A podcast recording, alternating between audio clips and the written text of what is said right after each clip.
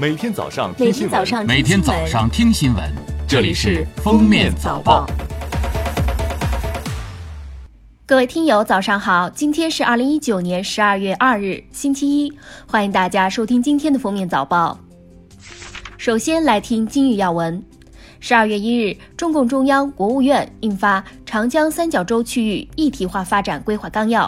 本规划期至二零二五年，展望到二零三五年。规划范围包括上海市、江苏省、浙江省、安徽省全域。规划纲要提出，到二零二五年，研发投入强度达到百分之三以上，科技进步贡献率达到百分之六十五，高技术产业产值占规模以上工业总产值比重达到百分之十八，五 G 网络覆盖率达到百分之八十。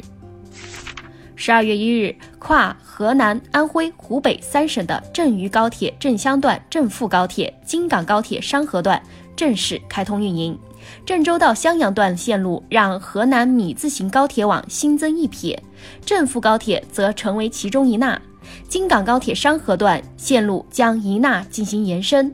河南平顶山、南阳等地结束不通高铁的历史，安徽十六省辖市全部实现动车通达。国家互联网信息办公室、文化和旅游部、国家广播电视总局印发《网络音视频信息服务管理规定》，自二零二零年一月一日起施行。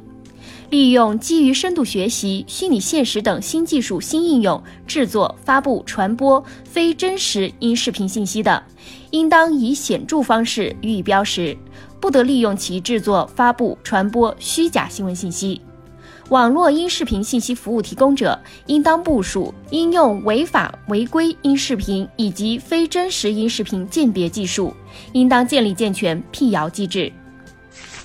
湖南新晃操场埋尸案查清后，全国扫黑办首次披露青海幺零九国道埋尸案。该案发生在十七年前，受害者名为马生珍，元凶马成，绰号牙板，今年六月被缉拿归案。目前，受害人尸骸已经起获，抓获犯罪嫌疑人六十一名。下面是今日热点事件。近日，网传微信发照片时选择发送原图，可能会泄露拍摄定位。有专家表示，的确如此，但需同时满足三个条件：一、手机 GPS 定位已打开；二、拍照设置保存了地理位置。为了避免位置泄露，大家可以在拍摄时选择。关闭位置信息或不发送原图。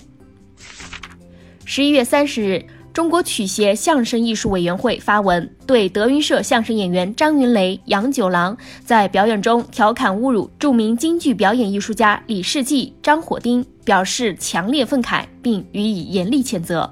与此同时，呼吁相关文化管理部门进一步加大审查监督力度，加强监管惩戒，共同打造良好文化演艺生态。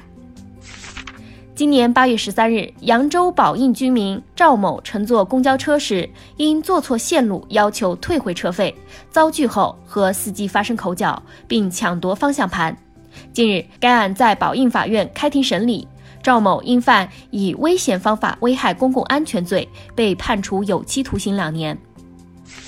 十二月一日，二零一九年国际乒联男子世界杯展开决赛争夺，赛会头号种子樊振东对阵日本新星张本智和，最终樊振东四比二逆转战胜张本智和，继二零一六年、二零一八年后第三次夺得男乒世界杯冠军。在十二月一日结束的二零一九赛季中中超末轮比赛中，广州恒大主场三比零战胜上海申花，第八次夺得中超冠军。广州恒大曾在2011至2017赛季完成中超七连冠，本赛季又在与北京国安、上海上港的激烈竞争中成为赢家，荣争中超八冠王。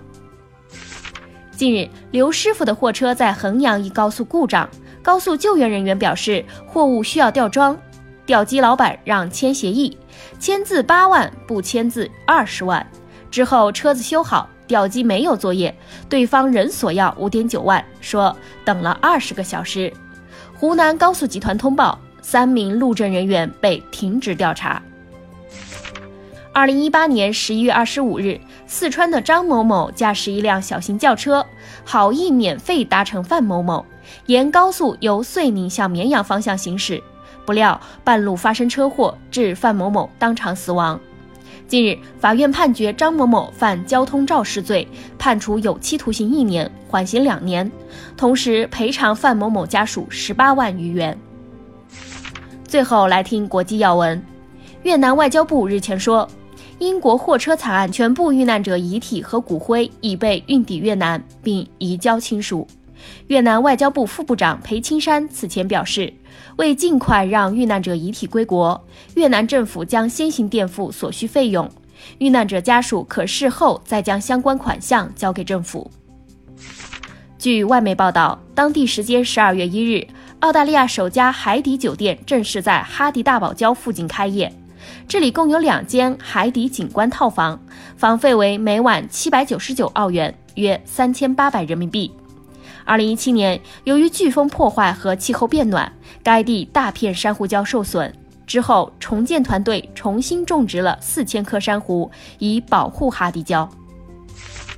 英国伦敦日前发生持刀伤人的恐袭事件，造成两人死亡、三人受伤。英女王对恐袭案受害者表示哀思。极端组织伊斯兰国通过其网站宣布，此次袭击是该组织成员响应组织号召，针对参与打击伊斯兰国联盟的国家及国民，但该组织并没有提出犯案证据。感谢大家收听今天的封面早报，我们明天再见。本节目由喜马拉雅和封面新闻联合播出。